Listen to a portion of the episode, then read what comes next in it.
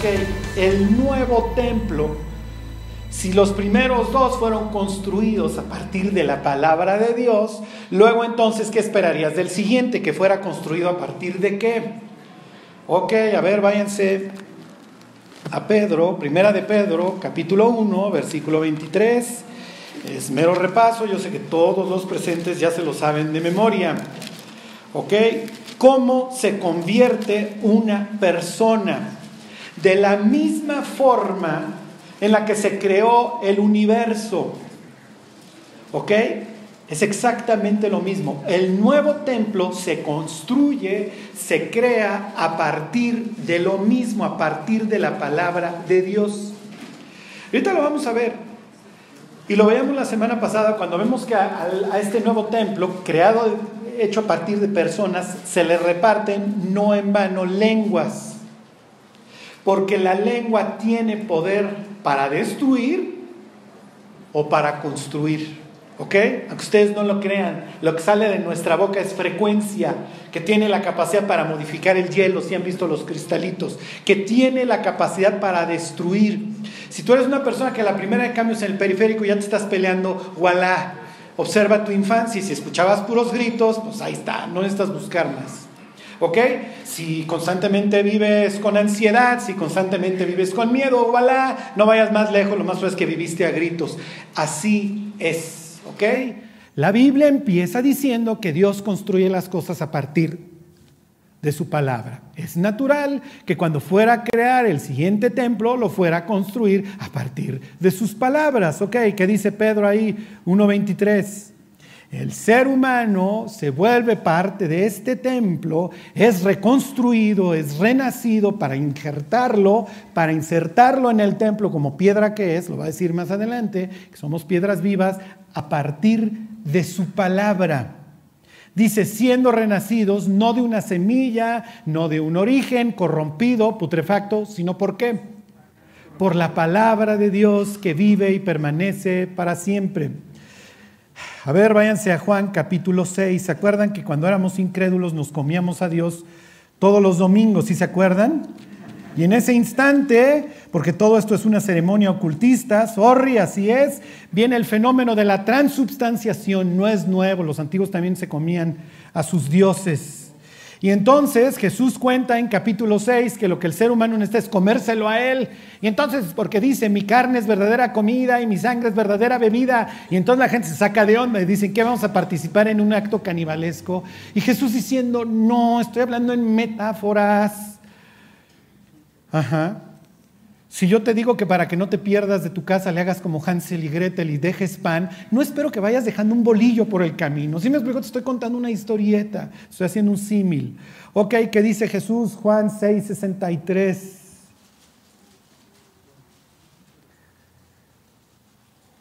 El espíritu es el que da vida, la carne para nada aprovecha. Las palabras que os he hablado son espíritu y son vida. Él de su voluntad nos hizo renacer. ¿Por qué? Por la palabra de Dios exactamente. ¿Qué es lo que sucede? ¿Por qué hoy las personas no vienen a la fe? Porque van a una iglesia cristiana esperando encontrar la palabra de Dios y lo que encuentran es un mensaje motivacional de te vas a sobreponer a todos tus retos y vas a salir adelante y échale ganas. Sí, pero como la palabra de Dios no es predicada, la persona no se puede convertir porque el templo nuevo se construye al igual que los pasados a partir de la palabra de Dios. Dice Pablo en la primera carta a los Corintios que agradó a Dios salvar a los creyentes por la locura de qué? De la predicación, exactamente. Tú escuchas a un loco como tu servidor leerte la Biblia, el Espíritu Santo toma esas palabras de su propia estructura, de la palabra de Dios, las inserta en tu mente y empieza a generar arrepentimiento. Si te arrepientes, vuelves a nacer y eres incrustado en este nuevo templo. Te vuelves parte de la casa de Dios. Ok, váyanse, Primera de Reyes 5.17. Un Mazda rojo. Ya me voy a volver el anunciador de los coches. ¿Con qué? Con las intermitentes prendidas. Bueno, eso luego lo borra Joss del, del estudio. ¿Ok? ¿qué les dije? Primera de Reyes 5, 17. Ok. Cuando Salomón va a construir el templo, ¿se acuerdan que la construcción del templo por parte de Salomón tiene claroscuros? Porque lejos salud de traer a Betzalel, ¿ok? Y a, ¿cómo se llamaba? A Joliab, al otro, a, la construcción, se va a traer a Irán. Pero aquí él va a hacer algo que su papá ya había iniciado, que es la, la tenencia de piedras costosas. El templo que, tanto el tabernáculo, ¿ok? Como este templo, obviamente implican cosas caras, claro, es el santuario. ¿Ok? ¿Qué dice? 1 Reyes 5:17. Y mandó el rey que trajesen piedras grandes, piedras costosas para los cimientos de la casa y piedras labradas.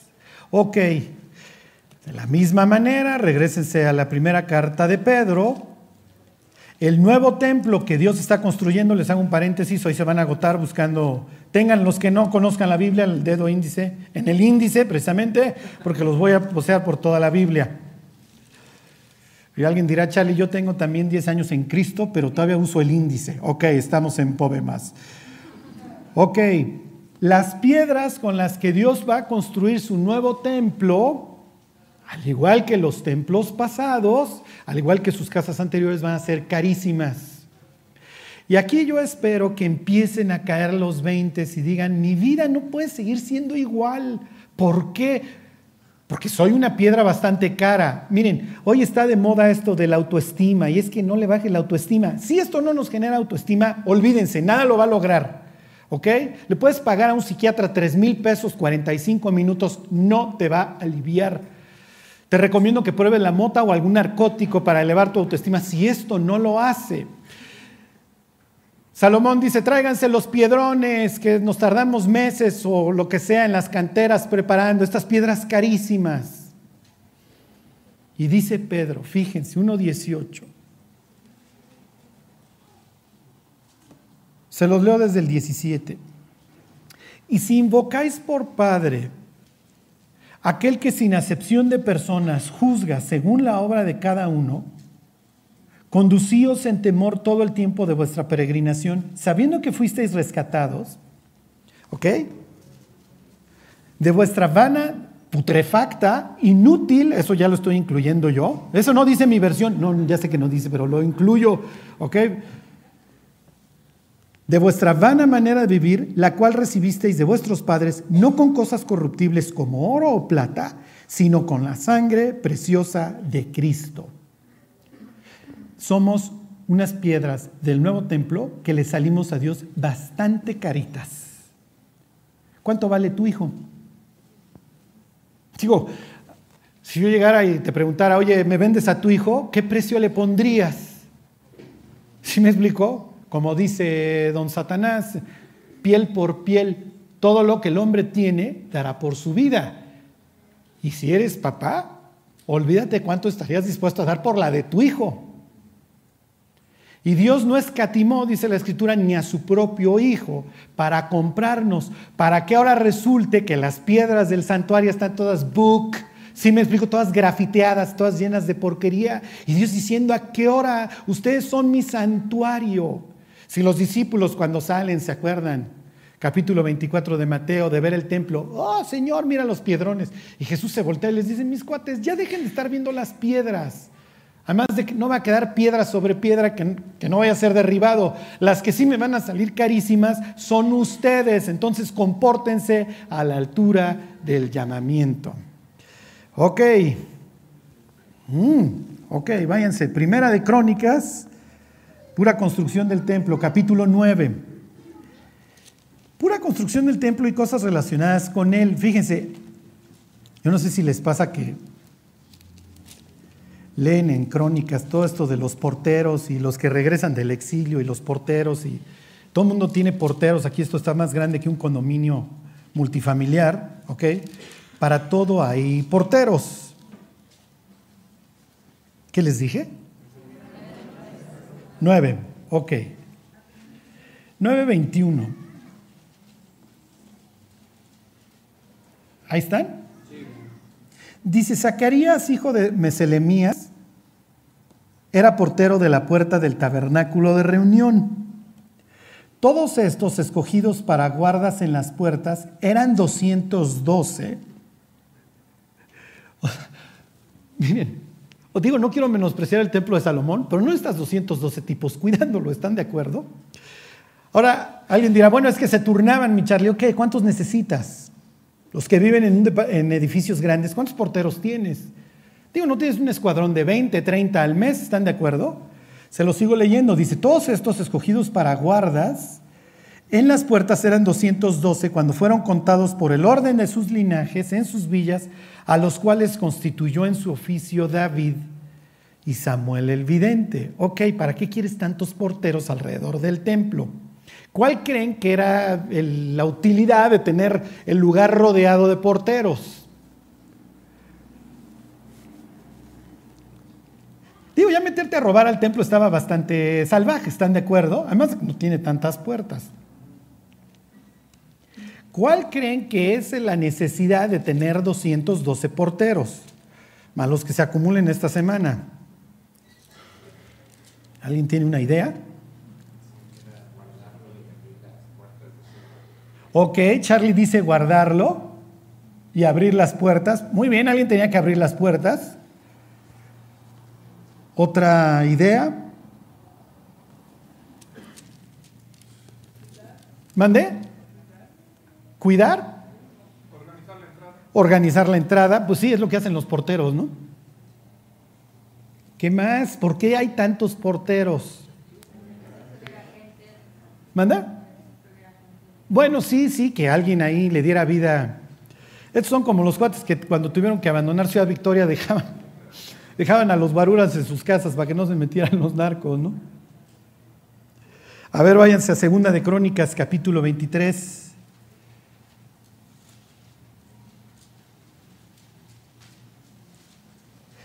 Aquí, digo, esto ya lo vimos hace años, el reinado de Joás. Joás, ¿se acuerdan que es un, sobreviviente de un exterminio que hace Atalía? Josafat había hecho el favor de emparentar con Acab y bueno, esto acaba en una masacre. Y don Joás es uno de los sobrevivientes de la masacre que acaba siendo constituido rey, era del linaje real. La idea era exterminar precisamente al linaje real. y cuando lo nombran rey a través de todo un golpe de Estado que lleva a cabo su mentor y cuidador Joyada, dice la Biblia esto acerca de algo que hizo Joyada en el templo. Ahí están, 23.19. Puso también porteros a las puertas de la casa de Jehová, para que por ninguna vía entrase que ningún inmundo. Imagínense, y esto ya lo veremos con detenimiento ahora que vemos capítulo 17 de, Jeremías, ¿se acuerdan la mujer con flujo de sangre que lleva 12 años con flujo de sangre? ¿Qué pasa si de repente la tienes ahí en el atrio de las mujeres o más adelante? ¿Qué está haciendo? Ajá, o el leproso. Entonces el portero tiene que estar checando que no vaya a entrar. Imagínense que hay un levita que es cojo o ciego y se hace así, que es que ve muy bien y pasa. Y entonces dice, vengo a servir, ¿qué va a hacer el portero? Tú no puedes. ¿Ok? Entonces los porteros están guardando que no entren cosas inmundas o prohibidas al templo. ok. Váyanse a la carta a los Efesios perdón, primera carta a los Corintios, capítulo 6, y ahorita vemos los Efesios. Como somos el templo de Dios, y en el templo no puede entrar nada inmundo, ¿qué estamos viendo? ¿Con quién estamos hablando? ¿Qué tanto estamos contaminando el templo? Piensen en esas veces que dices, ay, voy a ver esta película, al fin que es clasificación tal, y te metiste una cantidad de porquería. Lo que se proyecta desde que somos chicos en las caricaturas es pura porquería. Bueno, olvídense ya el cine hoy. El cine hoy ya tiene, como les diré, ya ni siquiera se esconden. No he visto la última de los Avengers, pero estaba yo viendo los cortos, ya sale Thor con el parche, o sea, ya ni la burla perdonan. ¿Sí ya lo vieron? ¿Se acuerdan que los malandros, hasta Talía ya sale así en los anuncios, en el billboard, en la calle? ¿Se acuerdan que dice el libro de Zacarías que a la bestia le van a, le van a cegar uno de los ojos y entonces todos los malandrines salen así? Ajá. Ahora ya sale Thor, que es un ser de otra dimensión, de otro lugar, ya sale con el ojo parchado. Ya ni siquiera hay recato. Los que no vieron el video de la inauguración del túnel en Suiza, por favor véanlo por cultura general. Lo ponen en el YouTube, inauguración, túnel en Suiza. Y entonces sale ahí el presidente, no me acuerdo de Francia, creo que sale Angela Merkel, obviamente ahí cerca del portal este del CERN. Y entonces salen los faunos, hay una pantalla en donde hay un portal y en el portal entran y salen los ángeles. O sea, es, es un festín demoníaco. Y ya las personas ya ni las manos metemos. Si han visto el CERN, el colisionador de partículas, a la entrada, ¿quién me dice qué figura hay a la entrada del CERN? ¿Alguien sabe? Sí, pero ¿qué más? Hay una figura. Shiva, el dios de la destrucción. Y la idea es abrir un portal y uno dice, ay, qué chistoso, qué padre. Ay, fíjate que en Apocalipsis 9 creo que hay un tipo que le abre la escotilla y se llama el, el creo el destructor. Creo el destroyer, Don Abadón. Eso quiere decir, oye, tú llegas al supuestamente el sitio con la mayor tecnología del planeta y lo primero que te encuentras es a Shiva, y yo no sé si ustedes lo sepan, pero hacen unos ritos frente al dios este, los científicos. Sí, ya se mezcla el satanismo con la magia y la tecnología. Esa es la idea, es volver a Babel y al rato, bueno, hay que deconstruir al ser humano y volverlo a armar con sus partes modificadas genéticamente, le ponemos algo de tecnología y hacemos un nuevo ser humano y pues sí, si Dios hizo al ser humano conforme a su imagen y con esta estructura, bueno, nosotros lo mejoramos y hacemos algo. ¿Ustedes creen que esto no va a implicar o traer la ira de Dios? Sí, pero mientras ahí va la iglesia navegando, si me explico, metiéndose cualquier cantidad de propaganda, sin darse cuenta todo lo que esto nos afecta. Y olvídense, la propaganda hoy va a ser dirigida no solamente a que el mundo se pudra, sino que el cristianismo también viva en inmundicia, que desecremos, que manchemos el templo. Ok, ¿qué dice? 6.15, ahí está en Primera de Corintios 6.15. Y se los adelanto. ¿Se acuerdan hace dos, tres semanas que veíamos esto de la gloria de Dios abandona el templo? Bueno, fue un video bastante exitoso porque Dios le puso ahí una portada bastante tétrica. Y entonces la gente lee todos estos pasajes del libro de Ezequiel, en donde, bueno, ya los paisanos, pues ya de plano este, satanistas adorando a Lucifer dentro del templo. Ajá. Ok. Cuando el creyente fornica, está haciendo exactamente lo mismo. ¿Por qué? Porque la unión sexual entre dos personas implica antes que nada una unión espiritual. Y es lo que dice Pablo aquí. Ustedes nunca van a conocer a un creyente que fornique, que no viva una depresión eh, o ansiedad espantosa, porque obviamente el templo está siendo manchado, está siendo contaminado. Esto obviamente va a tener algo que ver con la presencia de Dios que se va a empezar a mover para llevar a la persona que inmediatamente se arrepienta y arregle su vida. Sí, pero como el creyente ya no tiene los porteros afuera que le dicen, no veas House of Cards, no veas esto, no veas el otro. otra vez llega una junta, no he visto House of Cards ni me interesa. Pero obviamente esto es en lo que están gastando el mundo su tiempo. ¿Ok? Yo no sé a qué hora el ser humano echa su cráneo a andar, si es que yo todavía lo echa a andar. No, hombre, dice, y es que el preciso con todos le entraba y hacían dos o tres, y entonces empieza a contar con lujo de detalle. Sí, pero si el creyente no tiene ese día, el portero ahí diciéndole, no veas esto, se mete todo eso y al rato fornicar se le hace lo más normal. Y olvida que Él es el templo de Dios. Corintio es un sitio totalmente podrido, corrompido. Es natural que Pablo, cuando llega ahí, dice, muchachos, yo soy un paisano fresa, yo me dediqué a estudiar la Biblia con, con Gamaliel, a mí platíquenme de los acertijos de la escritura y se los cuento, pero la neta, quedarme aquí a arreglar su mugrero, yo ya me voy. ¿Se acuerdan que Pablo es un predicador itinerante? Y entonces ahí tiene su primer viaje en lo que hoy sería más o menos el sur, centro de Turquía. En su segundo viaje anda en Troya y en Troya dice la Biblia que Dios le prohíbe hablar la palabra de Dios. Entonces imagínense Pablo, valiente apóstol, que Dios no le permite hablar hasta que tiene una visión en la noche. Y entonces está un macedonio, ok, en el, ya al oeste de esa zona, que le dice, ven por nosotros, pasa por acá. Y entonces el cuate empieza a bajar.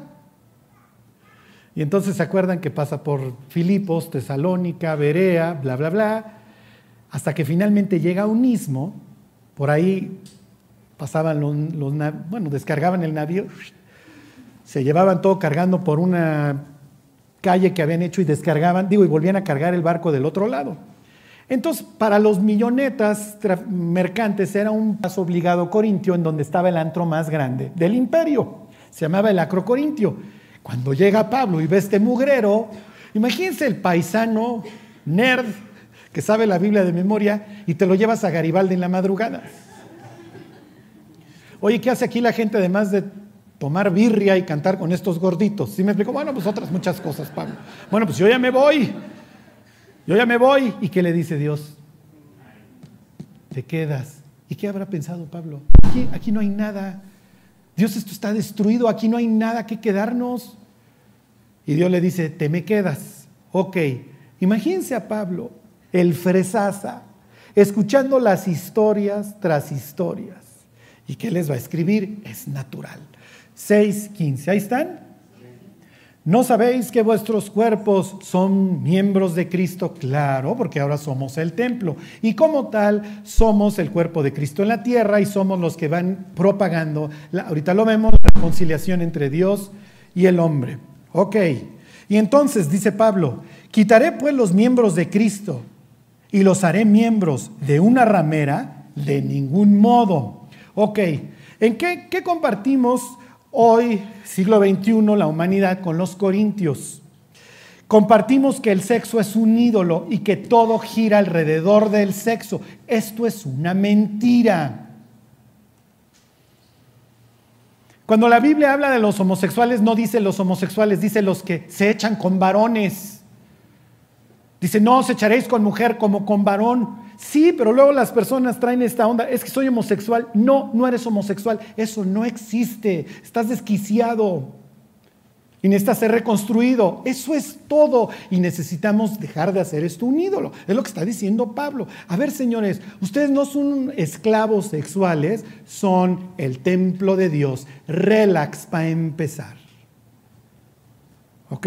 Aunque aquí tengan el acrocorintio, relax.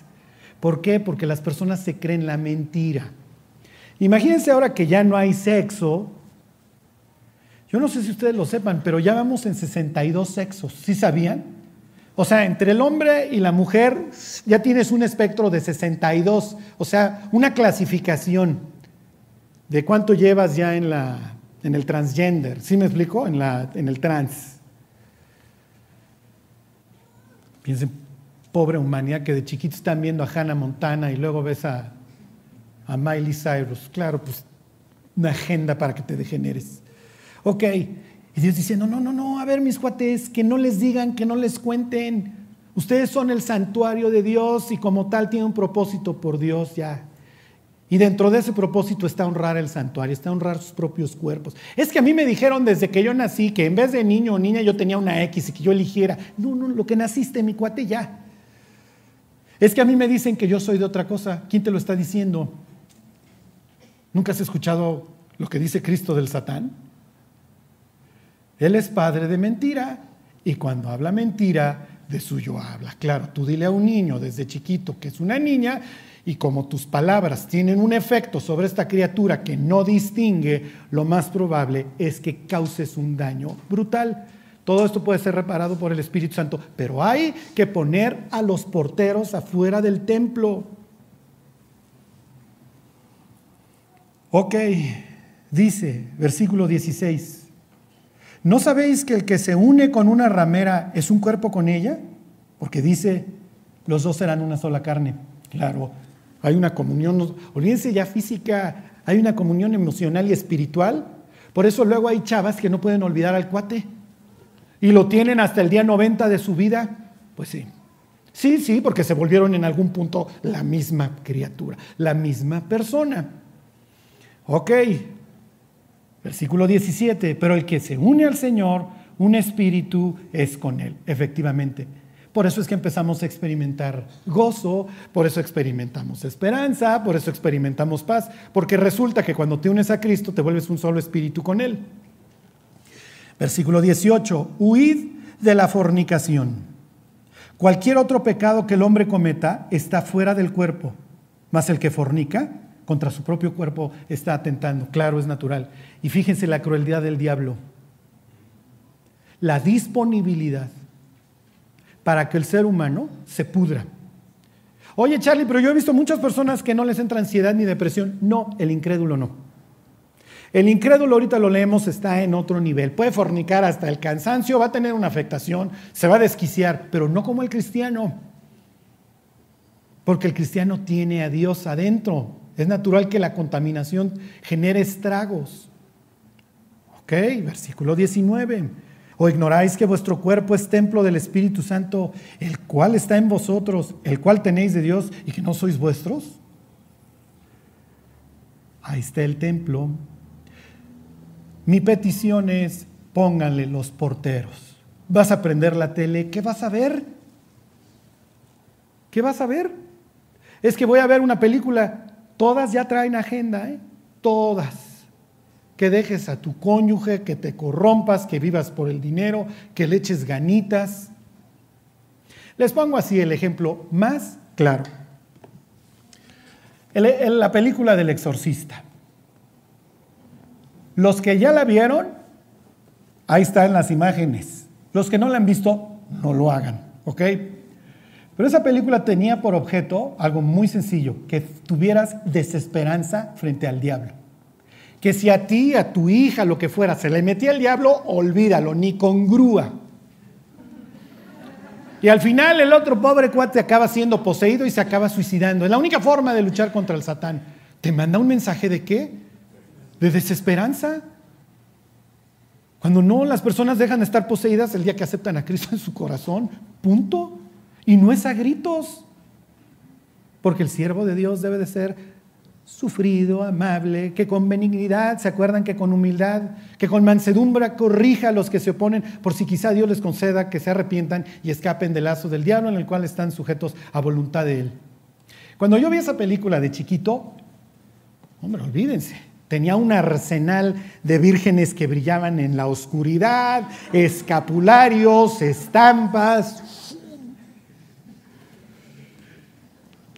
Pues sí, porque si se me mete la chuncheza.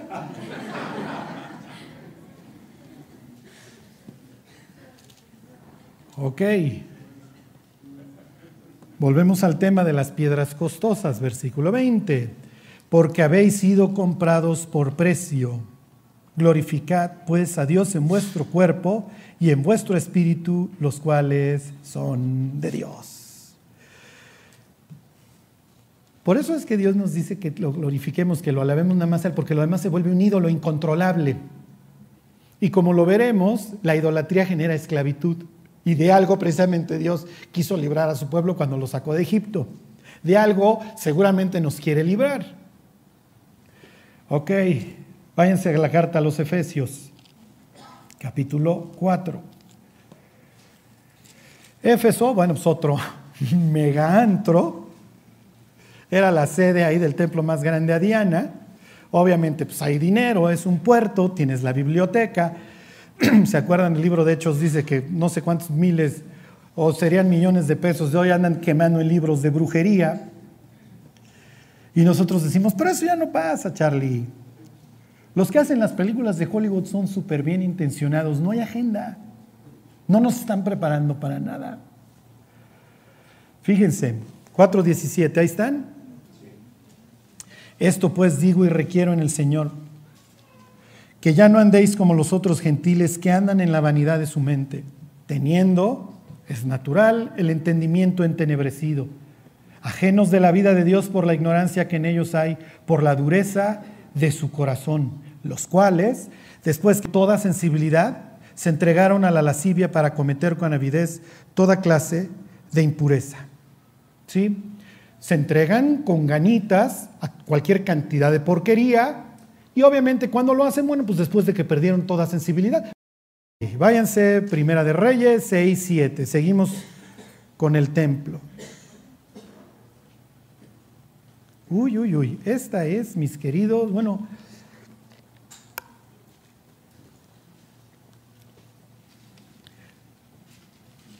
¿Saben qué es lo más triste?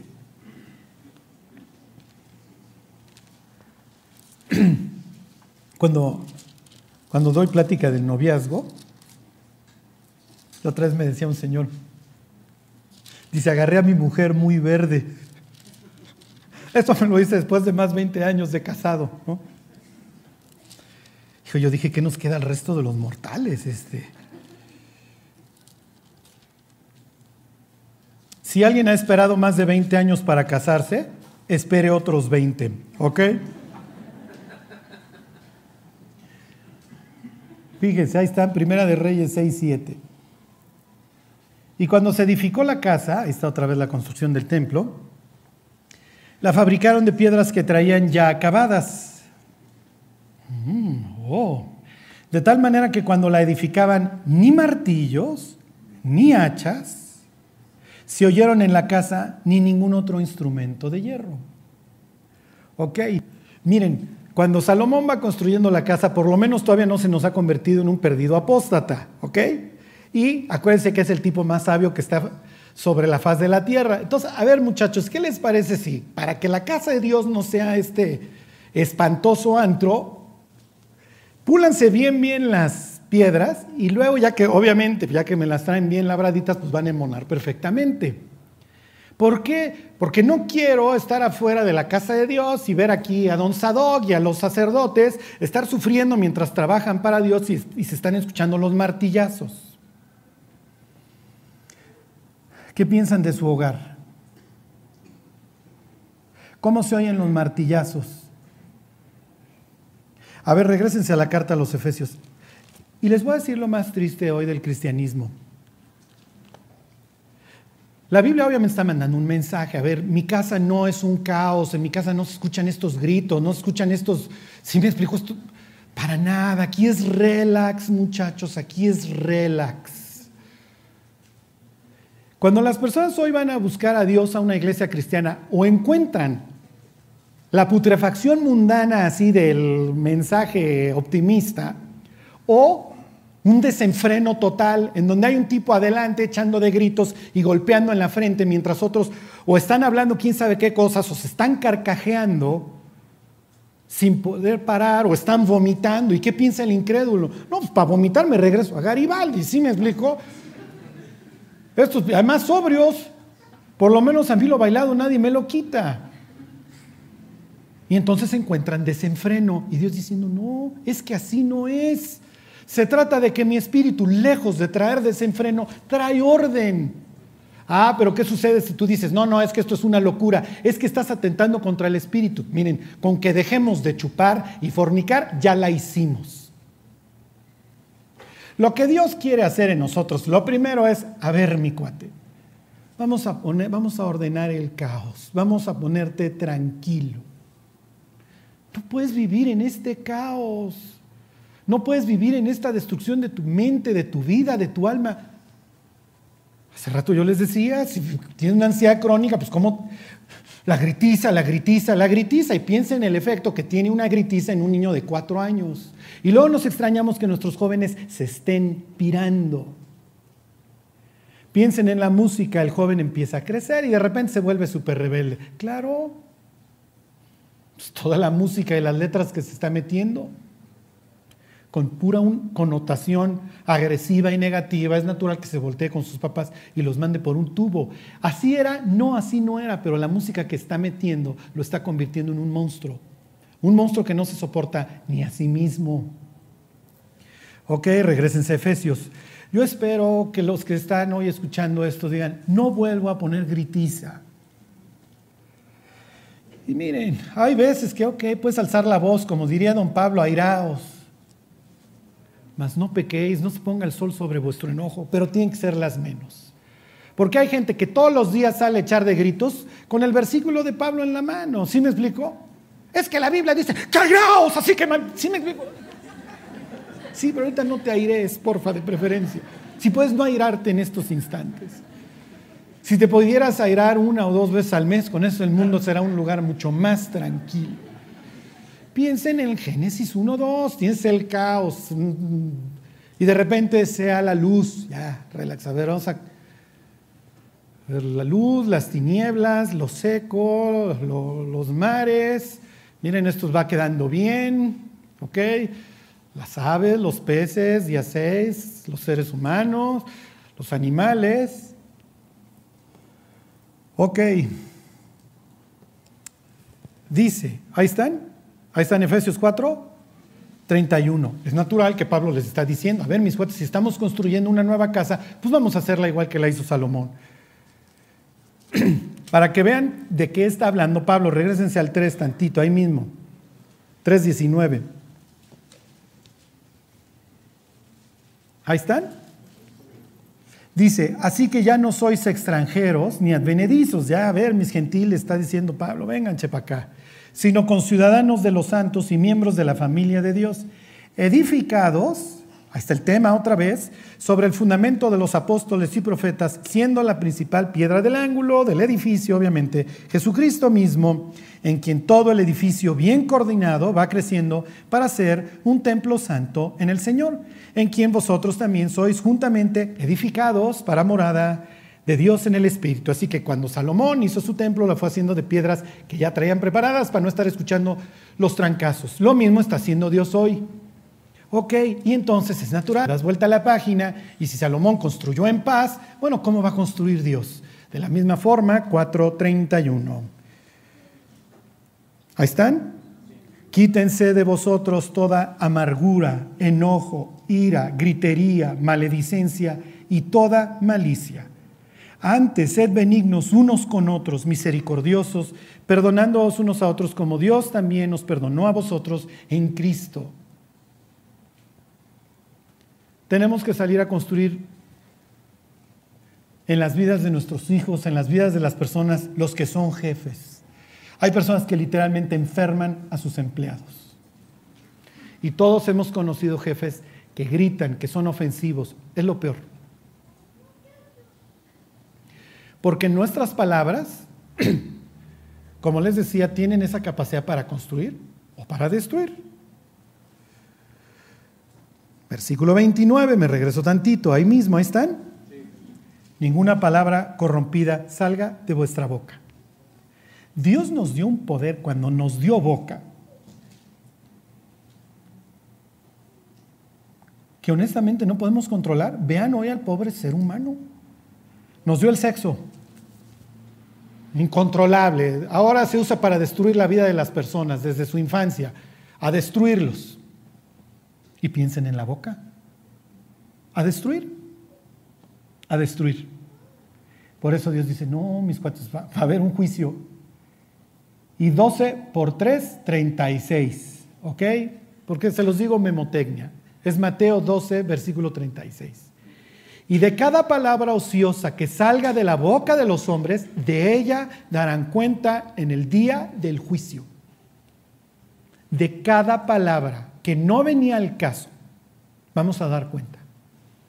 Si eres de esos papás que regañando a tus hijos le tienes que repetir lo mal que te han hecho sentir desde el día que nacieron, todos los problemas que te han provocado, todo eso es ocioso, ya no venía al caso.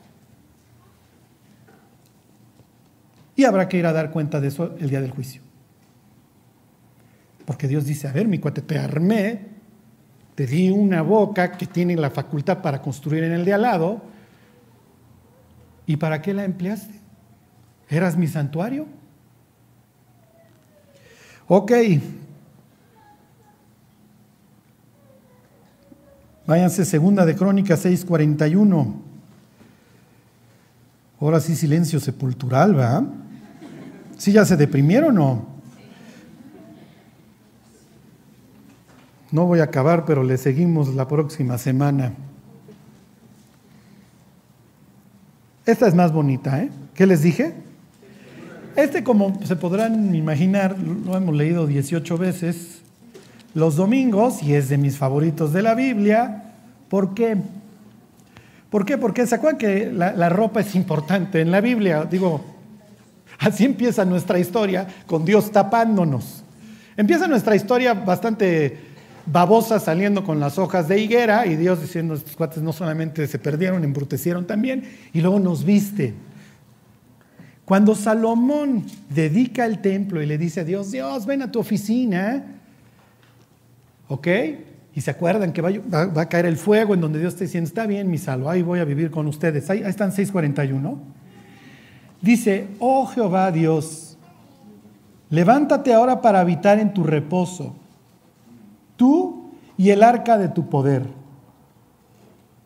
Que esa es la cosmovisión bíblica. El que ha leído la carta a los hebreos sabe que hay un templo también arriba de nosotros. Así ven los judíos, bueno, así ven los israelitas el mundo. El mundo está tapado por un domo y encima hay un templo, ¿ok? Que se le fue mostrado a Moisés. Entonces le dice Dios, perdón, le dice Salomón, levántate ahora para habitar en este nuevo que te hice. Que además te lo estoy haciendo con similar al de allá arriba.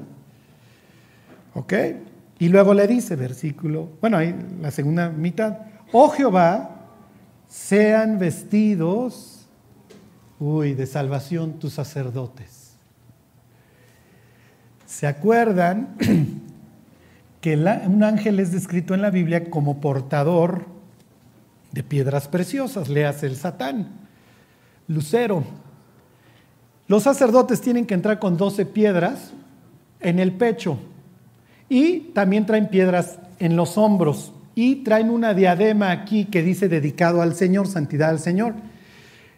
¿se acuerdan que está todo esto brocado de oro? La diadema es de oro, el, pectoral es de oro, y más las piedras preciosas.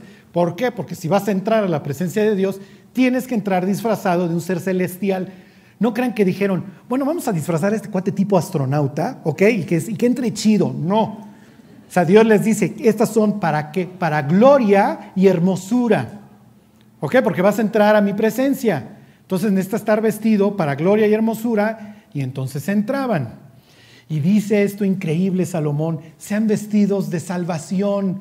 El disfraz este lo que implica es como si se pusieran un disfraz de ser celestial. Esto es lo más increíble. A ver, váyanse a, Gálatas al capítulo 3. este se los iba a decir de memoria, pero prefiero que lo lean. 3.27. En este nuevo santuario hay sacerdotes ¿Quiénes creen que son? Bueno, pues resulta que somos nosotros. Y para entrar a la presencia de Dios, a la cual, si han leído la carta a los hebreos, se nos permite, bueno, en esta entrar disfrazado.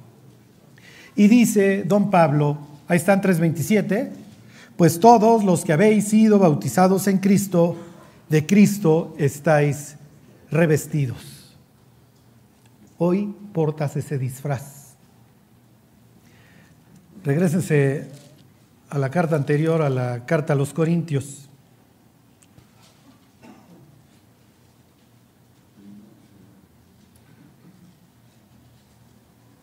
Este, ¿Qué les dije?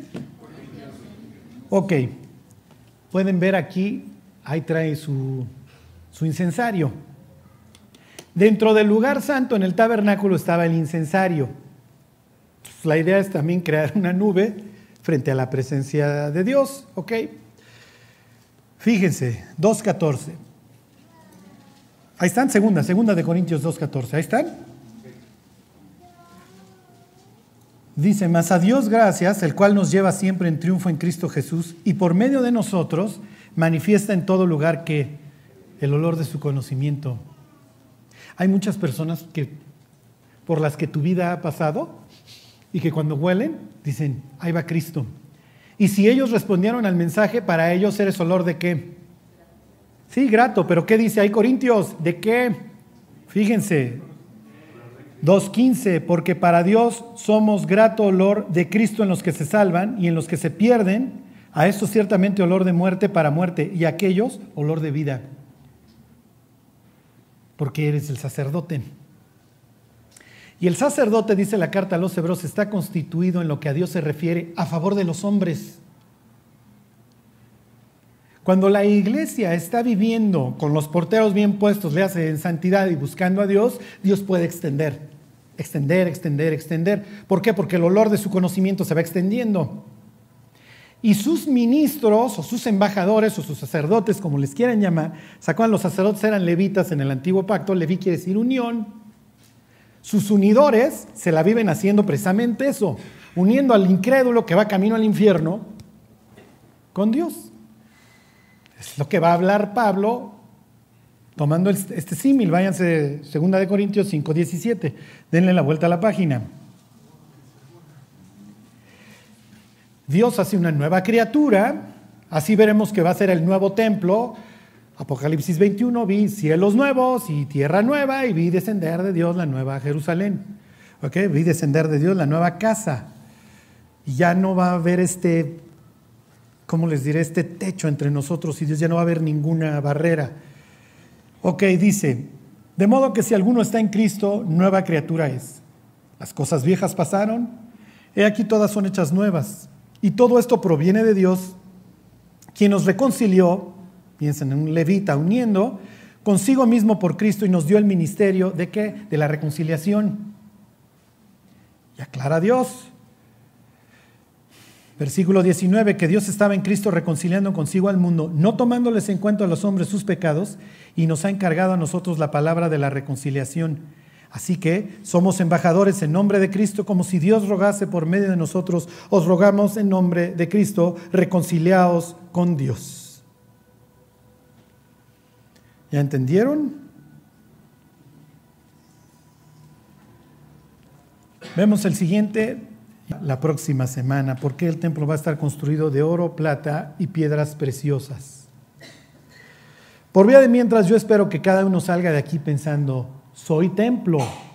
Si les preguntan su religión, le pueden decir con toda humildad, soy el templo de Dios. Digo, no, no sé si la persona les vaya a ofrecer mota o algo después de eso, los quiere enviar a... Ok, entonces si eres el templo de Dios, ¿qué va a decir el vecino? Empieza a comportar como tal. No puede ser un antro. La gloria de Dios vive dentro de ti. Hoy eres esto nuevo tú y todos aquellos que invoquen el nombre del Señor.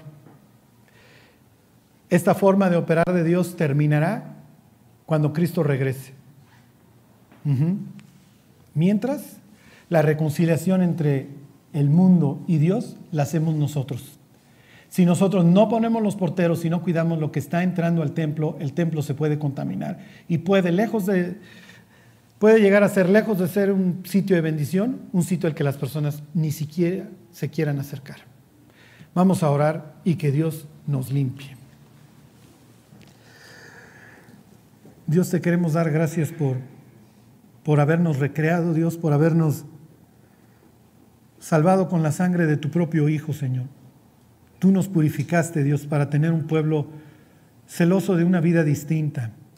Guárdanos, Dios. Ayúdanos a vivir a la altura del llamamiento. Guárdanos, Dios, del mundo de todas estas influencias macabras, Dios, de Lucifer. Ayúdanos a meditar en tu palabra, Dios, eso que tiene poder para construir en nosotros. Y danos, Dios, la vida que tú esperas. Hazlo en nosotros, Dios, te lo pedimos por Jesús. Amén.